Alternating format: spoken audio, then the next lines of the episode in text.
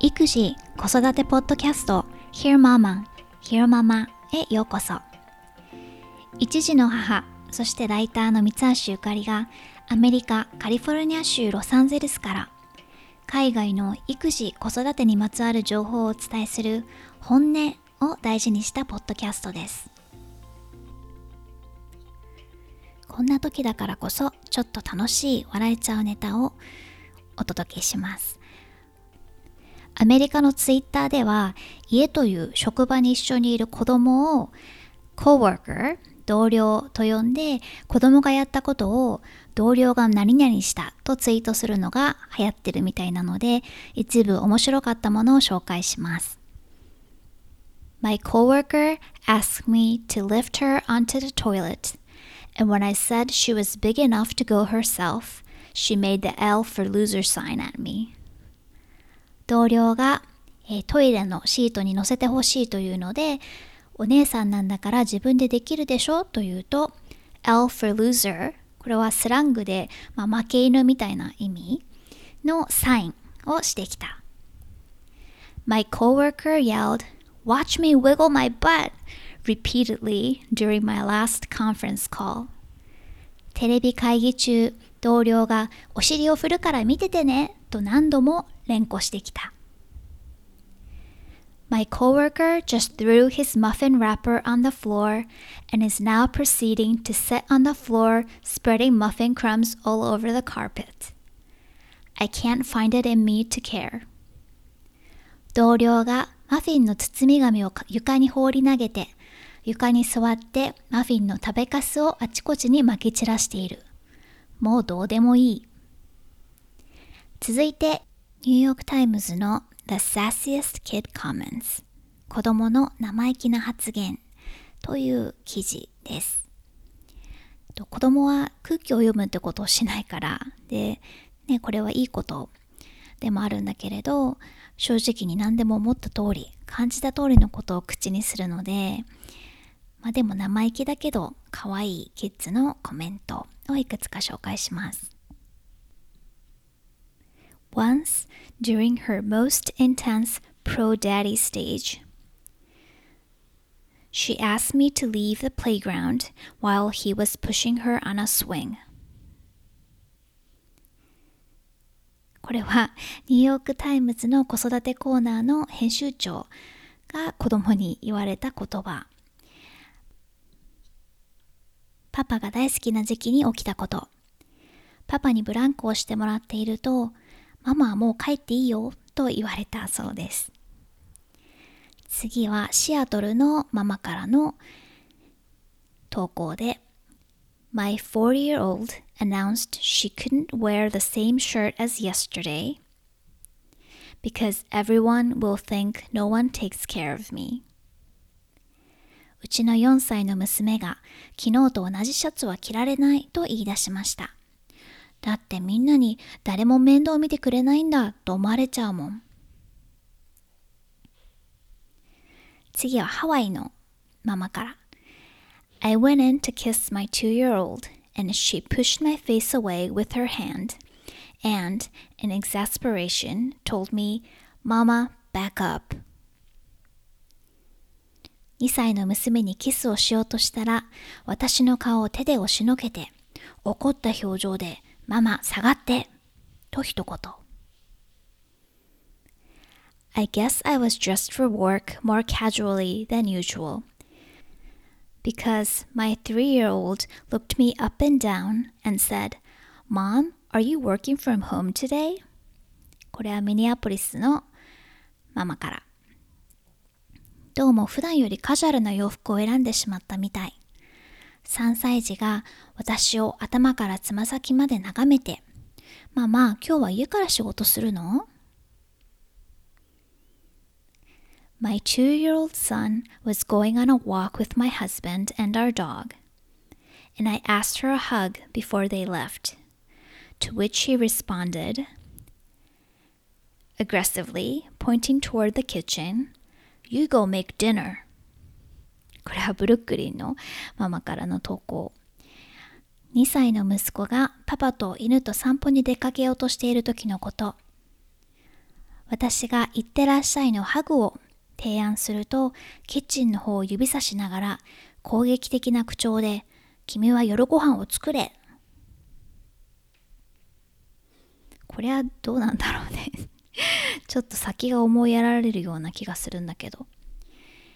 次は、えっ、ー、と、ニュージャージーのママからの投稿です。My husband set off the smoke detectors while cooking one time. Now, every time he's near the oven, our four year old says, So, are you going to burn down the house again? ある時、料理をしている最中に旦那が、えー、煙探知機を鳴らしてしまった。それ以降オーブンの近くにいるたびに4歳児にまた家を燃やすつもりとコメントされる。Ouch. 次はアイダホ州のママからの投稿。In a discussion about the word weird, how it can be either hurtful or a celebration, My four year old replied, Right, like your hair is weird every day, but you never care. Now, weird っていうのはまあ変わってるとかおかしいっていう意味の言葉で、その言葉について傷つける時もあれば、同時にめでたい、こう、うん、悪くない意味で使われることもあるねっていう話をしていた時のこと、4歳児が、そうだよね。ママの髪の毛はいつも変だけど気にしないもんね。と一言。最後はシアトルのママからの投稿。My 22-month-old asked me to go to his room and sleep in his crib and to let him and daddy sleep on the bed. 22ヶ月になる息子が僕とパパがベッドで寝るからママは僕の部屋のクリブで寝てと言ってきた。こういう子供のコメントはきっといくらでもあって、それこそツイッターなんかでね、あの育児ネタについてつぶやいてるママやパパは結構、まあ、たくさんいるから、探したらもっと面白いのが出てくるだろうけど、言われた時はやっぱり傷つくのかな？中にはちょっと傷ついたり本気で心配したりするような内容もあるのかな？あの君はご飯作ってろみたいなコメント。あれってどういうこと？パパが一切料理をしない人ってことなのかな？ということで、まあ、ちょっとおませで生意気な子供たちの発言でした。録音後期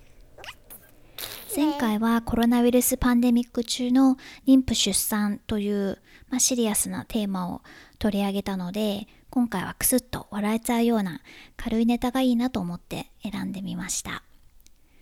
うちの息子くんは、ま、2歳になったばかりで、だいぶボキャブラリーは増えてきたし、音を真似てくる頻度、それからまあうまく真似られることも増えてはいるけれど、まだまだね、今回紹介したようなコメントができるレベルではお話ができないので、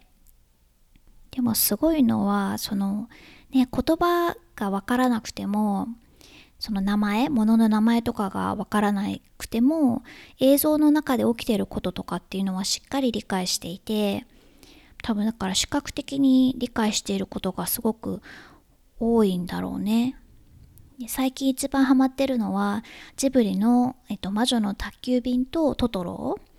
でどちらもきちんとお話の展開も分かってるしなんか親がもう私もまあ子供の頃散々見た映画なので流し見しちゃってるけれど気づかないような細かい要素に気づいてなんかあって指さしたりとか、うん、子供ってすごいなと感心しちゃいます。ロサンゼルスはロックダウンに入ってまあしばらく経って最初のうちは市長が何か発言をするたびにスーパーに人が駆け込むみたいな感じで大変だったんだけれど今は結構元に戻りつつある感じかな。まあ、といっても我が家はできるだけ、まあ、早朝とか夜の閉店前っていうその人がそもそも少ないであろう時間帯を狙ってお買い物に行っているのでそれ以外の時間帯のことはわからないけどうん、でも商品の在庫を見る限りでこれは毎回今あのパパが岡山の担当なのでパパが教えてくれるんだけど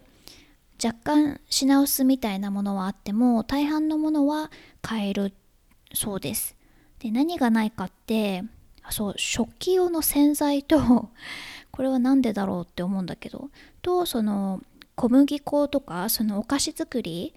ベーキングに必要な材料が品薄で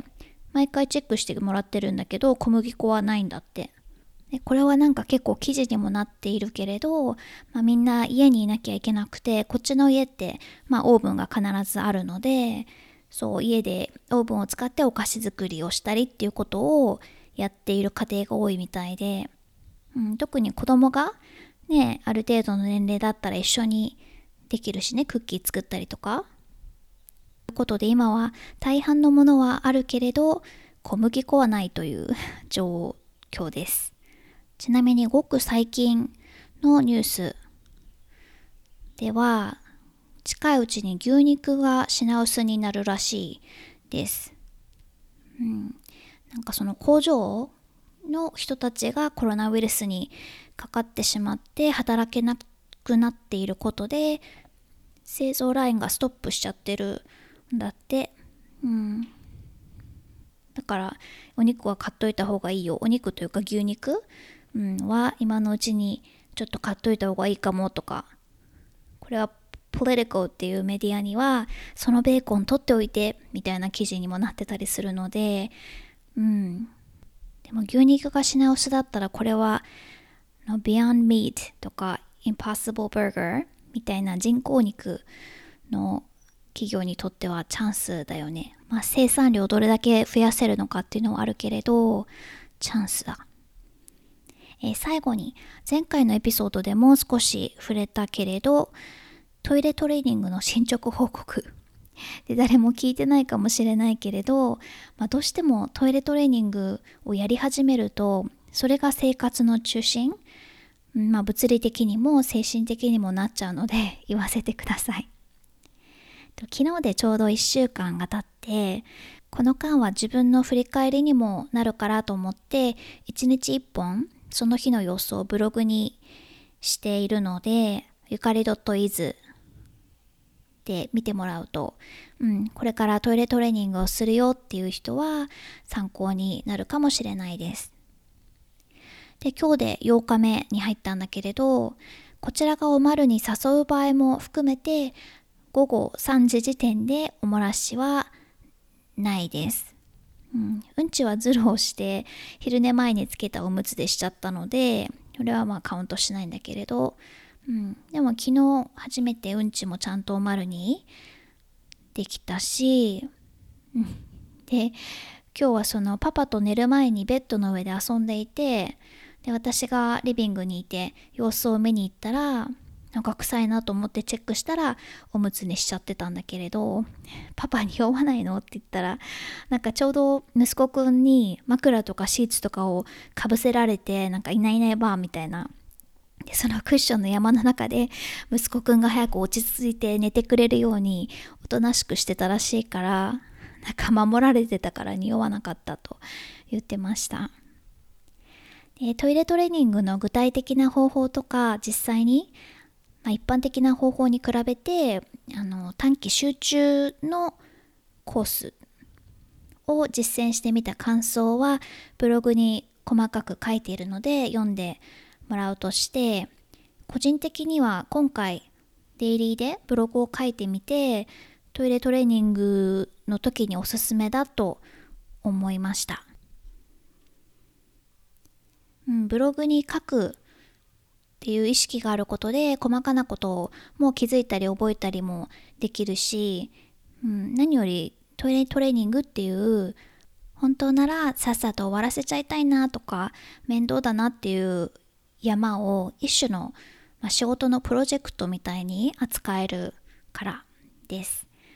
えー、ブログに書くことで状況を把握してうまくいかない理由とかダメになっちゃう理由、まあ、改善できそうなところ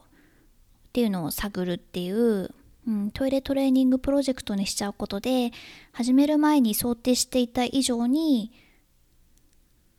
うん前向きになれてる気がします。別にブログって言っても、ね、公開しないであの iPhone にメモ書きするのでもいいし手書きの日記でも、まあ、とにかく自分の振り返りになるような記録が取れていればいいと思います。でも一番大事なのはこまめにブレイクを取るようにすることかな、まあ、うちは今回はあくまでその日中おむつを外すってことを優先していて夜とお昼寝中今まあ息子くんお昼寝を2時間半するので、うん、その間はおむつをつけるっていう方法をとっていてちなみにこれは本当だと今参考にしている本ではあの一緒に同時にやってしまうのが一番効果的らしいんだけど同時にやるってことはね夜中に起こしに行ってトイレをさせてみたいなことでもう力的にちょっと厳しいかなと思って今回はまず日中のおむつを外すということをやっているんだけど常にその100%で突っ走ると疲れちゃうのでまあ、今日はもう疲れたし早めにパジャマに着替えさせて夜のおむつを履かせちゃおうとか、うん、朝は一息つくまでおむつのままでいいやとかっていうブレイク。もちろん大半の時間はおむつがない状態で過ごさないと意味がないんだけれどおむつをつける時にその理由をちゃんと説明してうん、長い間寝るから夜はおむつをつけるねって、また明日の朝起きたらおむつにバイバイしようねって感じにちゃんと伝えてあげてそしたらまあこういっぱいいっぱいになってしまわないためにも親があの、うん、そういうブレイクは許してあげていいんじゃないかなと思います。逆にそういうちょっとしたお休みを取らないで突っ走った結果イライラしてしまってとかっていうことになるとその親の気持ちっていうのはま確実に子供に伝わってしまってそれがそのトイレトレーニングの進み具合とかにも反映されてしまうのででこれは5日目のブログだったかな？かなんかで私はまさにちょっとそんな感じにやってしまって反省をした点なのでうんちょこちょこ取れる時にブレイクを取るというのがいいと思います。我が家が選んだこの方法ではまずは丸裸で過ごす期間が数日間、まあ、これは子供によるんだけれどあってその次のステージがコマンド。これは洋服は着るけれどパンツは履かせない。なのでズボンを履いてるけどパンツなし。の状態が平均1ヶ月ぐらい続くはずらしくて。なのでまだまだ道のりは長いんだけれど、うん、でもこのおしっこやうんちに気をつけていないといけないという状態に少しは、まあ、私自身が慣れてきて今はそれがデフォルトになってる感覚があるかな。そのトイレトレーニングを始める前はねどうなるんだろうって、うん、不安だったけれど1週間やるとなんとなくあこういう感じだなみたいなのが分かってきてまあもちろんこれで交代してできてたことがあれ？なんでまたできなくなっちゃうの？みたいなことがあるとうん難しいけれど、まあ、それの繰り返しなんだなっていうのがだんだんに分かってくるので、まあ、あとね1ヶ月ぐらいでうまく克服してくれるといいなと思います。まあ、そもそも共働きの家庭とかだとタイミングを選ぶのがすごく難しいとは思うんだけれどうちの場合はねどうせロックダウンで家にいなきゃいけないしと思ってトイレトレーニングをやろうっていうことで徐々に準備進めておいてお誕生日が来たその週末から始めたのでまあ、うん、結果的に良かったかな。ということで息子くんがトイレで用を足すというスキルをしっかり習得してくれるように引き続き、え、頑張りたいと思います。そうロサンゼルスは今30度とかすごく暑い日が続いていてまだだって4月末なんだけど暑くて、うん、といっても湿気はないので東京みたいに凄まじい暑さではないけれど日本のお天気はどうなんだろう。まだまだ大変な状況が続きますが皆さんも Please stay safe 今回も Hear Mama を聞いてくださってどうもありがとうございました。ではまた次回お話ししましょう。